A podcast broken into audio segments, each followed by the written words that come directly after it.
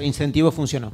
Funcionó muy bien. Los convenios urbanísticos como herramienta, porque creo que tenemos que salir de la cómoda posición donde demandamos más infraestructura, pero no pensamos cómo financiarla o generarla, y creo que eso hay que sacarle totalmente el, digamos, el velo de vergüenza a la articulación público-privada y entender que cuando la inversión privada sirve para beneficio público, urbanísticos proponen que además eso sea de manera abierta y transparente, yendo a la legislatura, que para nosotros es el lugar que representa el sistema democrático y que tenemos para debatir los proyectos. ¿Y seguís ratificando el valor de la herramienta convenios a pesar de lo controvertido y la prensa y qué sé yo? Hay que crear, hay que crear nuevas herramientas innovadoras, ayornadas a la actualidad y convenios es una de esas. Es una, donde el sector privado y el sector público trabajan inteligentemente para beneficiarse ambos. ¿Y cómo es la visión de ustedes en, relación a, la vinculación entre el desarrollo inmobiliario privado y la creación de infraestructura urbana de calidad en Escobar?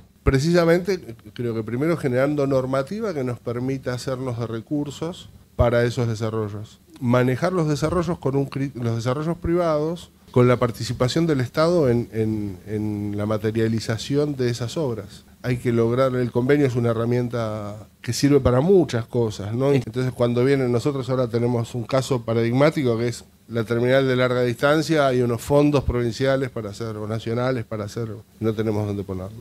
Y entonces ahí, claro, empezamos a hablar con los privados. Vos tenés la tierra, esta tierra sería óptima para, para, y bueno, en eso estamos, ¿no?